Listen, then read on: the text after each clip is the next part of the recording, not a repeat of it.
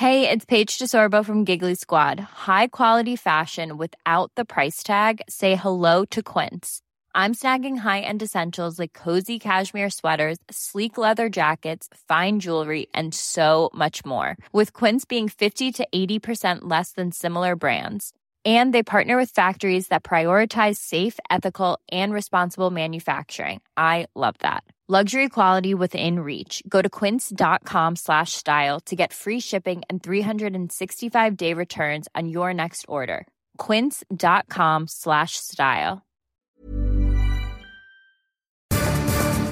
Bueno, no vaya a pensar que se me ha pasado por alto el tema de Rosario Robles. Al ratito le damos para dar reflexiones, a ver, compartirlas con usted. Bueno, le quiero agradecer como siempre a Francisco Rivas Rodríguez, director de Observatorio Nacional Ciudadano. Francisco, ¿cómo has estado? Te saludo con enorme gusto. Como siempre, un gusto platicar contigo, Javier. Un saludo a ti y al auditorio. Buenas tardes. Qué buenos personajes Freddie Mercury y Elton John, ¿no, Francisco?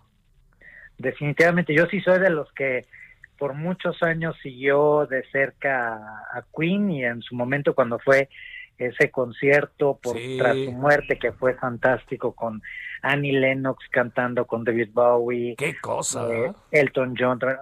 yo sí, pues, y ahorita tú decías, ojalá hubieran escuchado en vida a eh, estas voces, pues ojalá y en vida escucharan a, muchos, entre ellos, pues nos escucharan a nosotros en el observatorio que tenemos algo que decir. A ver, ya sé por dónde va y me parece muy importante canalizarlo, te lo digo en serio, Francisco. Eh, a dos años de la Estrategia Nacional de Seguridad Pública, ni cambio de paradigma ni coherencia. A ver, ¿qué encontraron por estos dos años, Francisco? Pues mira, nos dimos a la tarea de hacer un análisis objetivo sobre algunos aspectos de política pública. El primero es qué tanto eh, una política internamente es coherente consigo misma. Vamos a pensar en el tema de eh, la legalización de las drogas o del combate a las drogas, cualquiera de los dos que deberían de ser caras de una misma moneda, eh, pues qué tanta coherencia hay entre una acción que se toma y otra decisión. Luego, qué tanto las varias políticas públicas de seguridad son coherentes entre sí mismas. Y por último, qué tanto las políticas de seguridad son coherentes con los otros vasos comunicantes que pueden tener en políticas de salud, en, políticas económicas, de desarrollo social. Y aquí pues encontramos que hay varias cosas que están en los dichos, pero no en los hechos. Si tú recuerdas con atención, pues entre las promesas de campaña que nos hicieron y entre las varias promesas que hemos escuchado una y otra vez, pues tenemos que la actual política descansa principalmente en tres aspectos. El primero pues era la creación de la Guardia Nacional y una presencia de las fuerzas federales en, a lo largo del país. La segunda tenía que ver con los programas sociales y la tercera con eh, esta regeneración ética que aparentemente lo que buscaba es una baja confrontación con la delincuencia organizada, porque la misma delincuencia ya no iba a tener ni de qué nutrirse ni quién la iba a apoyar. La verdad es que nos dimos una tarea mucho más exhaustiva, no solo analizamos estos, analizamos temas evidentemente de la política de drogas, de la política del combate a los recursos de los delincuentes, el tema de la militarización, etcétera. Y lo primero que te puedo decir es que efectivamente no hay coherencia entre políticas. Unas van por un lado, otras van por otra, y otras simple y sencillamente se han quedado en el tintero, es decir, no hay una evidencia que una política pública se desdoble en acciones específicas. Hay un enunciado de política, no hay hechos a evaluar de esa misma.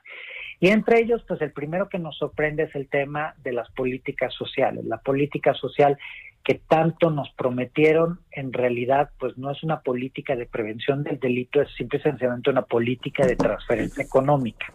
No hay una evidencia que mientras más conflicto social tengamos en un determinado territorio, mientras más jóvenes en conflicto con la ley o mientras más incidencia delictiva tengamos, hay un mayor apoyo a los grupos sociales. De hecho, la política misma, en la Estrategia Nacional de Seguridad Pública que ahorita citaba, y en los varios instrumentos normativos, no pues nunca hay, nunca se define cuáles son esos grupos vulnerables.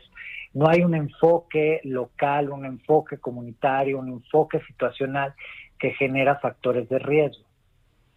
y así nos podemos ir política por política, ¿no? Por ejemplo, la promesa de una institución eh, civil que se convirtió en militar, como es el caso de la Guardia Nacional, que en estos primeros, entre Fuerzas Armadas y Guardia Nacional, en los primeros nueve meses del año acumularon más de 400 quejas de violaciones a derechos humanos, cosa inédita en nuestro país. Es decir, la militarización ha afectado más la forma y funcionamiento de la sociedad sin que haya una distinción entre una y otra y sin que haya instrumentos que nos hagan ver que las cosas, o sea, que traen planteado un programa para que estas violaciones no sigan ocurriendo. A ver, déjame plantearte, Francisco, este, eh, llevamos dos años y, digamos, eh, redirigir la política de seguridad en este momento no es cualquier cosa, porque en la medida en que pasan estos dos años se van adquiriendo también compromisos y se van enquistando pues de hablar nuevos, nuevos errores, diría yo, ¿no? Y son muy difíciles de revertir.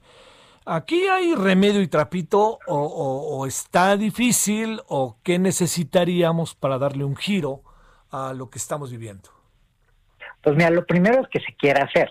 Tú ahorita lo estás diciendo, no es fácil revertir una política y dos años es un tiempo suficiente para que ya pudiéramos ver algunos efectos. La verdad es que hoy a dos años resulta obsoleto que el actual gobierno federal y el presidente en particular eh, nos hable de nuevo de que todas las culpas son provenientes del pasado. Indudablemente este gobierno recibió al país en la peor crisis de violencia que recordamos. No obstante, pues ya a dos años ya deberíamos de ver por lo menos un rumbo, cosa que es lo que no vemos. Y aquí, pues como te decía, lo ideal sería tener un espacio de diálogo con el gobierno federal que se autoanaliza y define que sí está funcionando y que no. La verdad es que esto no está ocurriendo. Simple y sencillamente cuando se habla de que eh, el presidente, recordarás, en su, en su último informe de gobierno hablaba de un pleno respeto a los derechos humanos, simple y sencillamente la manera en la que se tratan a los activistas, a los grupos de organizaciones sociales, a los periodistas en este gobierno, pues es una absoluta violación a los derechos humanos, más allá de, aquellas que están cometiendo el ejército, la Guardia Nacional y las otras instituciones federales, que insisto, nunca habíamos tenido tantas violaciones a derechos humanos en los primeros, el año primero de, actuación de la Guardia Nacional, ya tenemos eh, hechos de eh, desapariciones forzadas ejecutadas por integrantes de la Guardia, o sea, el escenario no es un escenario particularmente positivo. Sí sería posible si se sentaran a platicar con expertos, si escucharan las voces, que no necesariamente son las voces que siempre aplauden a este gobierno. Este es un gobierno que viene con una enorme legitimidad, tiene un gran apoyo social. El presidente es un presidente muy querido todavía. Podría cambiar una estrategia y podría ser absolutamente exitoso. El hecho es que están recortando los fondos federales, están desamparando a ciertos grupos sociales, siguen olvidando a otros grupos sociales y siguen desconociendo cierta violencia, como es la violencia familiar, la violencia en contra de las mujeres, a pesar de que se reconocen como un gabinete feminista, pero no hay nada que demuestre que así lo son. Y pues entonces sí es muy difícil pensar que las cosas puedan mejorar en los próximos años si no hay un trabajo mucho más profundo por reconocer los errores propios y por poner alternativas diferentes a las que estamos viviendo. A ver, vamos a, plantear dos asuntos finales, si te parece, Francisco. Eh, Perfecto. Uno, eh, ¿qué, tanto puede estar influyendo en la estrategia de seguridad eh, dos variables? Uno, una Guardia Nacional que en el fondo la impresión que uno acaba teniendo es que es una Guardia Nacional militarizada. Y, y, lo segundo, esta estrechísima relación que camina día con día entre las Fuerzas Armadas y el presidente de la República. A ver, esto como primer pregunta final. Pues mira, la verdad es que las Fuerzas Armadas gozan de un poder que nunca han tenido, no solo por lo que señalas. Por ejemplo, en temas presupuestarios, el presupuesto destinado al ejército en, labores de seguridad es enorme, pero no solo, al ejército destinado en labores eh, pues de ingeniería, de construcción, etcétera. Entonces yo sí creo que hay un aspecto de abandono de políticas evaluables a través de sistemas civiles, precisamente porque hay un pleno apoyo y una coincidencia entre el, eh, entre el ejército, entre las Fuerzas Armadas y el presidente. Eso es, eso es un factorazo. Definitivamente. Definitivamente. A ver, va el segundo. El hecho de que eh, siga teniendo cada vez un, una presencia mayor y mayor y mayor las Fuerzas Armadas. Eh, ¿Qué nos dicen respecto a, el, a, esto que tiene que ver con la seguridad? Pues mira, el, ¿qué nos dice que eh, seguimos haciendo lo mismo que se hacía antes, pero un poquito peor? ¿Por qué? Porque antes por lo menos teníamos alternativas. Y hoy, de hecho, uno de los aspectos que en el documento podrán encontrar quien nos escucha es precisamente que las propuestas de campaña de este de esta última campaña presidencial en donde llega finalmente eh, el presidente López al poder pues no coinciden en los hechos con lo que prometieron, aunque sí coinciden con la campaña de 2006, en donde el presidente proponía una mayor presencia de las Fuerzas Armadas, una mayor acción y poder para las Fuerzas Armadas para combatir la delincuencia organizada, que como recordarás fue en 2006, antes de las elecciones, cuando se desata la violencia en nuestro país. Entonces, ¿Qué encontramos? Pues encontramos que el presidente confía plenamente en las Fuerzas Armadas. Las Fuerzas Armadas tienen mil aspectos positivos y con eso no quiero absolutamente denigrar o dejar de reconocer el gran trabajo que hacen las Fuerzas Armadas en ciertas cosas. El tema es que las Fuerzas Armadas no están pensadas, creadas o se ha hecho lo necesario para subsanar la ausencia de capacidades para combatir la delincuencia, porque esa pasa por otros mecanismos y otros mecanismos que incluyen esas, esas coherencias con otras políticas que deberíamos de estar contemplando, como es precisamente la deformación de cuerpos de seguridad de lo local, que es donde hoy tenemos la mayor afectación por parte del gobierno federal que está dejando absolutamente desamparados a ciertos municipios y ciertas entidades del país. Híjole, bueno. Este, a ver, lo que pasa es que es terrible luego estas conversaciones, ¿no, Francisco? Porque al final eh, seguimos en el pozo y no hay indicios de que haya estrategias que nos permitan salir del pozo, pregunto. Pues mira, hoy si seguimos en esta ruta, lo más probable es que veamos cerrar 2020 como el año más violento de la historia, a pesar de que el año pasado fue terrible.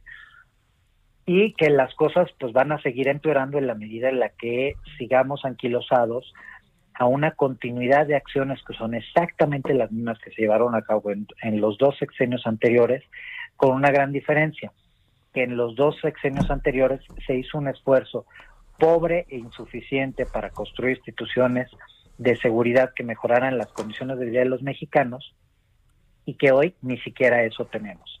Entonces, es urgente que el gobierno re estructure sus acciones, que tome decisiones diferentes, que se ponga a trabajar con la sociedad civil, que se ponga a trabajar con los colectivos de víctimas, porque si no, la verdad es que las cosas van a ser terribles para la mayor parte de los mexicanos. Y, y no hay manera, como bien dice su boletín, ¿no, Francisco? de esta regeneración ética como si por ahí pudiéramos caminar, ¿no? Es que habría, si por ejemplo ahí se plantearan escenarios específicos de combate a la corrupción interna. Pero, por ejemplo, tú sabes muy bien que el presidente por mucho tiempo criticó a la Policía Federal, la llamó inepta y corrupta. Parte de su desaparición es sustentada en esta en este hecho de eh, presunta corrupción y presenta, presunta ineptitud pero la verdad es que esa policía que tanto denigró al presidente es la misma que hoy está integrando a la Guardia Nacional sin que haya habido un ejercicio de limpieza de nada. Y la Guardia Nacional, precisamente en su primer año de operación, ya ha sido señalada por hechos probados de corrupción. Entonces, eso lo que te dice es que la regeneración es una regeneración de dichos y no de hechos. Ajá. Hijo, bueno, este, eh, no escuchan, ¿verdad, Francisco? Yo sí te escucho, perfecto. No, no, no, pero no escuchan en ah. el gobierno, ¿verdad? Ah, no. No, no, no, la verdad es que ahí es muy lamentable. Nosotros ofrecimos un apoyo importante en términos de capacitación que íbamos a donar 100%, por ejemplo, a la Guardia Nacional y ha sido prácticamente imposible poder trabajar con este gobierno. Las veces que yo tuve la oportunidad de platicar con el presidente y decirle con qué veía rescatable y qué para mí tenía que ser fortalecido, pues hay no solo una cerrazón, sino hay un fastidio que se le señale una, una visión diferente. Eh, yo espero que las cosas puedan mejorar, sinceramente lo dudo, sinceramente dudo que haya alguien dispuesto a escuchar en el gobierno, sinceramente dudo que los nombramientos que sigan sean nombramientos con capacidad de independencia propia para tomar decisiones, incluso en contra de lo que pueda plantear el presidente, porque lo que eh, más que nada necesita el presidente es alguien que le diga no. Si no vamos a seguir en una ruta que es la ruta que ya conocimos y que nos ha llevado a que este año disminuyan los delitos comunes, pero disminuyan porque la gente está en sus casas resguardada por la pandemia. Y aún cuando la, una parte importante de la sociedad se resguardó en su casa y efectivamente bajaron los delitos comunes, la violencia sigue exacerbada, los homicidios siguen creciendo y 2020, insisto, va a ser el año más violento de la historia que tengamos registro, a pesar de que ya el año pasado lo fue. Te mando un gran saludo, Francisco Rivas Rodríguez, director de Observatorio Nacional Ciudadano, y gracias que estuviste con nosotros. Gracias, como siempre, a ti. Un abrazo. Y para ti. Al auditorio los invito a que lean este estudio. Muchas gracias. Sí, sí, sí. está para leerse documentado, investigado y además este no se queda en la queja, sino hay remedio y trapito. Muchas gracias, Francisco. Gracias a ti. Hasta, luego. Planning for your next trip? Elevate your travel style with Quince. Quince has all the jet setting essentials you'll want for your next getaway, like European linen, premium luggage options, buttery soft Italian leather bags, and so much more. And is all priced at 50 to 80% less than similar brands. Plus, Quince only works with factories that use safe and ethical manufacturing practices. Pack your bags with high-quality essentials you'll be wearing for vacations to come with Quince. Go to quince.com/pack for free shipping and 365-day returns.